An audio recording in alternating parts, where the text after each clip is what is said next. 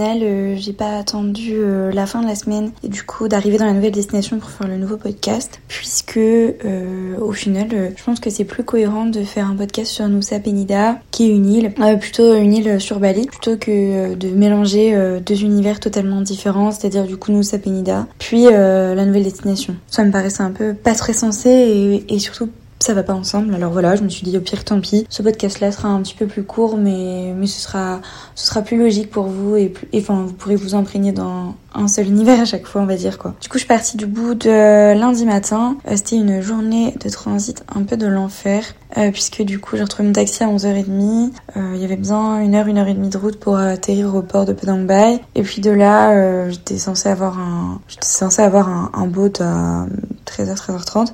on m'a dit qu'au final, ce serait à 14h30. Un petit peu les boules, mais bon, bah, c'est les horaires euh, à la balinaise qui sont jamais trop respectés. Donc au début, je me suis dit que c'était pas très grave, que j'allais pouvoir attendre. Et donc j'ai attendu, en effet. Bon, au final, j'ai attendu quand même jusqu'à 15h. Donc c'était assez long. En plus, il commençait à pleuvoir. Et puis euh, surtout, l'hôtel à Nusa Penida que j'avais avait quand prévu euh, un taxi pour venir me chercher au port. Donc c'était très gênant de dire que finalement, j'aurais, ben, ouais, deux heures de retard, quoi. Et puis surtout au port de Penang Bay, j'ai pas du tout aimé parce que il y a comment plein de, plein de gens qui te foncent dessus pour vouloir euh, te vendre, euh, je sais pas, euh, des taxis, enfin pour pouvoir te vendre des courses en taxi, des, des, trucs à manger, des trucs à boire. Et vraiment, quand je dis plein de gens, je pense qu'il y a plus de locaux qui veulent vendre des choses que de personnes qui prennent le bateau. Enfin, franchement, j'ai pas du tout aimé. Et surtout, les gens me regardaient vachement, me passaient de très près. Enfin, j'aime pas ça, quoi. Vraiment, une sensation pas du tout agréable. J'avais qu'une envie, une, une envie, pardon, c'était d'être dans le bateau et qu'on arrête de me solliciter comme ça de partout et de très près. Enfin, ça a duré une éternité. Bon après voilà, je suis allée dans le bateau, c'était déjà, euh, j'étais déjà soulagée. L'ambiance dans le bateau c'est genre fast boat, donc euh, ils essaient de, de mettre un peu l'ambiance, donc c'est musique à fond, mais bon, musique à la balinaise, donc un peu mi-reggae, mi-reprise cover de nos musiques. Et euh, ils essayent un peu de t'ambiancer et ça va très très vite. Et voilà, la traversée dure 25-30 minutes.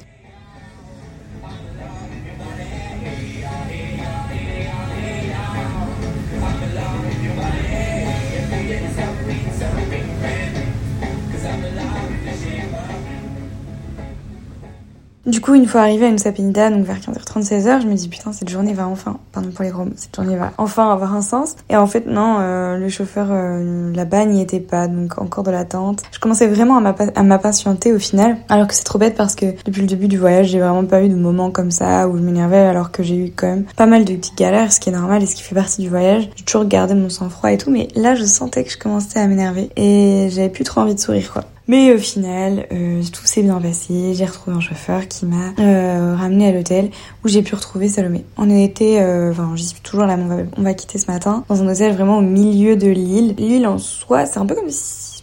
C'est un peu la jungle, hein. c'est vraiment très très vert et il y a très peu de villes en fait. le port est assez animé, mais je dirais que c'est vraiment assez C'est sûrement très touristique, ça c'est vrai, mais il n'y a pas vraiment de concentration de shop ou de, je sais pas. Enfin, c'est pas hyper dynamique à un certain endroit de la ville, on va dire, à part le port un petit peu, mais c'est pas non plus fou. Et sinon, le reste c'est vraiment assez campagne.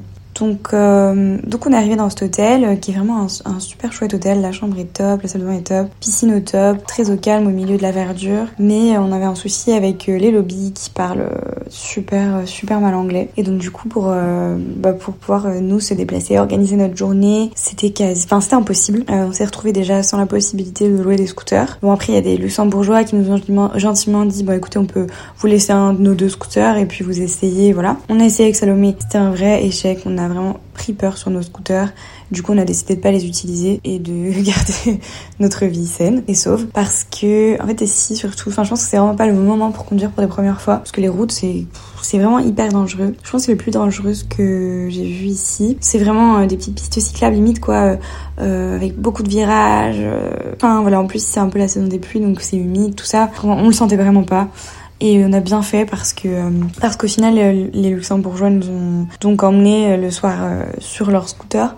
Et clairement on aurait été incapable de conduire là-dessus, surtout que c'était des très gros scooters, donc pas du tout évident. Donc on a bien fait de faire comme ça, et puis au final, donc c'est le bourgeois nous ont aidé à faire nos petits trucs qu'on n'a pas réussi à faire du tout d'ailleurs. Enfin, c'était une journée de galère. on voulait changer notre billet de bateau, mais c'était fermé quand on est arrivé. Euh, on voulait donc euh, se pouvoir se déplacer, mais il n'y avait pas moyen d'avoir des drivers. Il n'y avait pas non plus moyen de louer les scooters. Enfin, un enfer. Mais au final, on a eu énormément de, chance, puisqu'en allant faire le plan pour les scooters, on s'est dit avec Salomé, bah, de toute façon, qu'il fallait qu'on demande au culot euh, pour euh, la journée du lendemain pour trouver des scooter drivers. Parce que notre hôtel ne nous proposait pas de solution du coup pour visiter l'île le lendemain. Sauf que pour nous, c'était hors de question de rester à l'hôtel à rien faire. Enfin, on est là pour visiter l'île, quoi. Et qu'on avait surtout pas envie de prendre un taxi voiture ici parce que déjà, c'est enfin pas du tout praticable pour les voitures donc euh, super euh, inconfortable dans une voiture et puis surtout c'est pas du tout le même euh, délire que d'être sur un scooter et c'est une autre expérience donc nous on voulait vraiment les scooters Sauf que l'hôtel vraiment euh, impossible de nous aider alors que pourtant en général ici dans tous les hôtels, c'est on t'aide quoi dans ce genre de situation on trouve toujours une solution et on fait tout pour toi quoi. Là elle ne parlait même pas anglais donc même pas moyen de contacter ses potes pour nous aider, enfin bref. Du coup dans cette fameuse station essence on tombe sur, un gars par grand hasard on lui demande est-ce que vous connaissez des, drivers ici en scooter machin pour demain? Il nous donne un numéro de téléphone et bingo, euh, on avait demandé à un autre, un autre gars et tout mais pour le coup c'est sur enfin cette personne de la station essence qui nous a aidé. Et bingo, du coup on tombe sur quelqu'un qui s'appelle Nova, qui est un jeune de 25 ans, de notre âge, euh, qui est en master euh, sur Bali normalement, mais qui là est en vacances, et du coup euh, qui fait ça pour se faire un peu des sous quoi. Et il était lui disponible avec un de ses potes. Donc bah trop bien. Il nous propose un super programme nous avec les principales activités qu'on voulait faire ici. Donc c'est-à-dire plutôt donc c'est l'ouest du coup de l'île. Bon ça se trouve c'est l'est, je me trompe mais bon. Les principes, enfin, les, trucs les plus jolis à mes yeux et aussi euh, sûrement les plus sportifs quoi, les plus difficiles d'accès mais du coup ça rajoute vraiment un charme au truc. Et nickel. Donc on a passé notre soirée déjà soulagée pour ça parce qu'on avait une activité de lendemain et qu'on pouvait visiter l'île. Et puis euh, surtout euh, c'était très sympa d'être avec les luxembourgeois tous les quatre. Petit cocktail, petit tapas et tout quoi.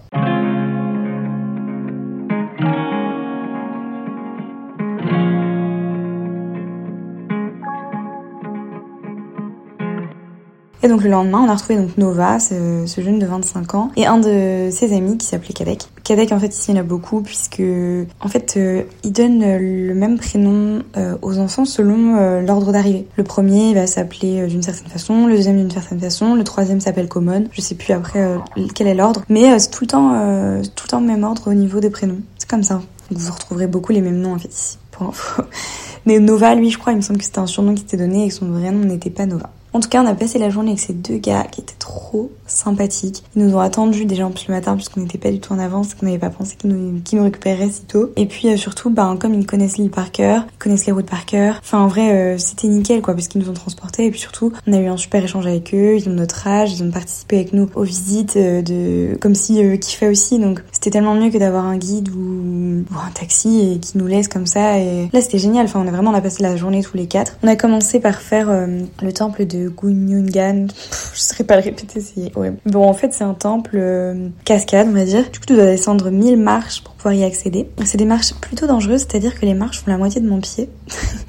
Et euh, des fois, c'est presque une échelle. Donc, j'étais absolument pas rassurée. Mais bon, ça fait un peu les cuisses. Mais euh, oui, j'étais pas toujours très à l'aise. Mais par contre, ça vaut le coup d'arriver euh, en bas. Donc là, par contre, t'es obligé de descendre avec ton sarong. Donc le sarong, c'est une espèce de, de tissu qui te protège les jambes, que tu mets dans les lieux religieux, donc dans les temples. Et donc là, euh, même si en effet, ça pouvait paraître juste être un spot, une vue, c'était un temple. Et donc du coup, il fallait mettre le sarong. Pas toujours évident parce que ça te donne très chaud et que quand tu dois escalader des moitiés des, des échelles, c'est pas simple. Mais arriver en bas, en tout cas, la vue était à couper le souffle et ça vaut le coup. L'eau est très agitée, mais aussi elle est très bleue, presque canard et turquoise. Et ça, ça cogne, on va dire, dans les roches euh, et les falaises qui sont immenses. Donc c'est vraiment très sympa. Tu as même des piscines naturelles et le temple du coup qui est là sur le rocher. Donc c'est un tout petit temple, mais, euh, mais les gens font des prières.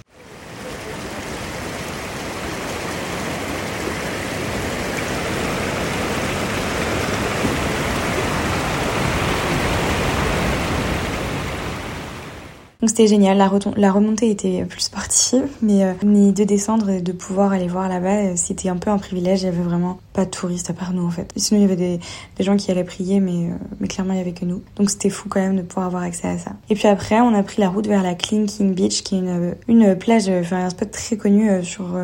bah en Indonésie souvent c'est un petit peu une des photos phares. C'est ce rocher un petit peu en forme de T-Rex comme ça qui vient couper un peu la mer en deux et puis une grande plage de sable jaune clair euh, et avec euh, de l'eau turquoise et des énormes rouleaux qui très très dangereux de se baigner là. Et donc là c'est très joli, donc beaucoup de gens s'arrêtent pour faire juste la photo. Nous on a décidé quand même de descendre. Euh, les gars nous avaient prévenu que ce serait plus compliqué que la descente de la cascade.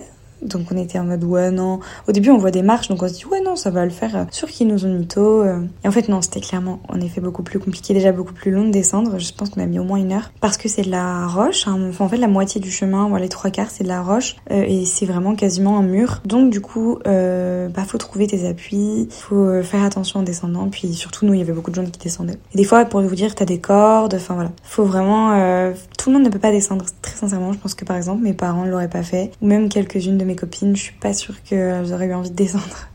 Mais par contre, quand t'es en bas, t'arrives sur la plage et là c'est magique quoi. Tu te dis que bah oui, t'as bien fait de descendre et c'est totalement mérité. Clairement avec Salomé, on est tous les deux d'accord. Euh, et en plus, elle, elle a fait la Thaïlande avant. Donc de très belles plages là-bas, mais on est tous les deux d'accord pour dire que c'est la plus belle qu'on ait vue vraiment. On a l'impression de rentrer dans une carte postale et c'est fou. Elle est immense et en plus tu te rends pas compte, mais c'est vrai que les vagues sont tellement importante.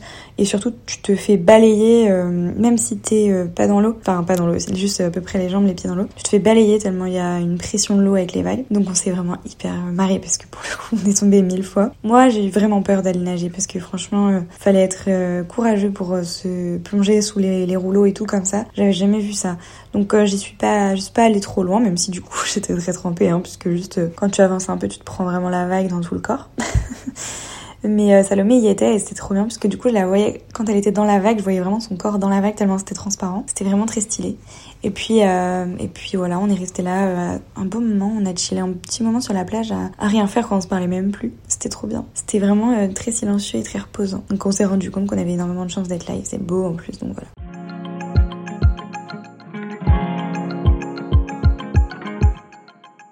Après la remontée, c'était un petit peu moins drôle parce que du coup, c'est clairement un peu de l'escalade quoi. Mais ça s'est fait et puis c'était moins long que la descente puisque bah je pense que tu mets as plus de facilité à escalader plutôt qu'à escalader dans l'autre sens. C'est comme quand tu montes une échelle, je pense que tu mets plus longtemps à la descendre. Voilà. Donc là, c'était très chouette, sauf que euh, il a commencé à pleuvoir puisqu'ici c'est la saison des pluies alors même si on y a beaucoup échappé à cette pluie, bah voilà, des fois euh, elle nous tombe dessus. Et là pour le coup, elle était assez euh, vénère. Donc heureusement, c'était sur notre pause déj donc on était un peu couverte, mais ça s'est pas arrêté malgré l'espoir qu'on avait. Donc, euh, donc les gars, nos drivers nous ont acheté euh, des petits kawaii, vous savez, genre euh, les sacs poubelles un peu quoi. C'est des sacs poubelles avec des trous pour tes manches et une capuche. Donc on avait un flot dégueulasse mais on s'est vraiment beaucoup marré. Et avec ça, on a pu continuer euh, un petit peu le reste des visites, dont euh, Angel Billabong et la Broken Beach. Beaucoup de gens décèdent ici puisque c'est vraiment très dangereux, très dangereux pardon. Mais c'est carrément sublime et ça nous a fait presque penser à l'Islande euh, dans l'idée. et donc voilà. Et puis ensuite, on est rentré super contente de notre journée. On a trinqué. Malheureusement, il arrive une petite galère à Salomé avec sa carte bancaire, mais au final, on a su dédramatiser. Oh là là,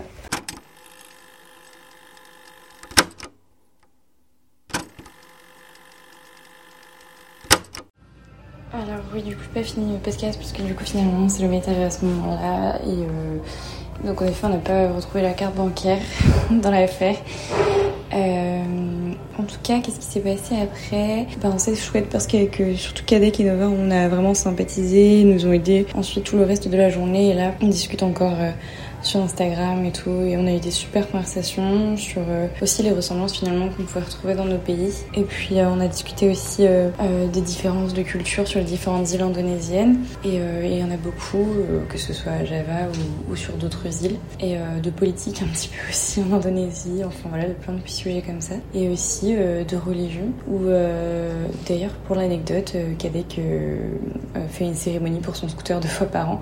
Et en fait c'est une cérémonie hindoue apparemment qui existe. Deux fois par an, on met une offrande sur son scooter et on le célèbre, euh, comme on peut célébrer euh, l'eau, la nourriture, un dieu, enfin plein de choses du coup dans la religion hindoue. Voilà, c'était la petite anecdote puisque ça m'a fait un peu rire quoi. Je me suis dit waouh, ok, donc parce que je comprenais pas pourquoi il avait une offrande sur son scooter, donc je lui ai demandé et, et, donc en fait c'était vraiment pour la cérémonie du scooter quoi. Donc j'avais jamais entendu ça. donc voilà pour la petite anecdote. Et puis euh, bah, sinon là je parle pas très fort parce que je suis, je suis à l'auberge euh, et, du coup, je pense que je ferai un podcast euh, dès que j'en aurai l'occasion euh, sur, sur nos quelques jours à Singapour qui se passent très très bien. C'est très chouette. Et voilà, du coup, je vous dis à très bientôt, dans quelques jours, dans un autre contexte, tout à fait différent. Pour le coup, on change totalement d'ambiance. Et, mais on retrouve tout de même un petit peu l'idée, l'aspect un peu tropical qu'on pouvait avoir en Indonésie, mais ailleurs. Et, et c'est très sympa aussi.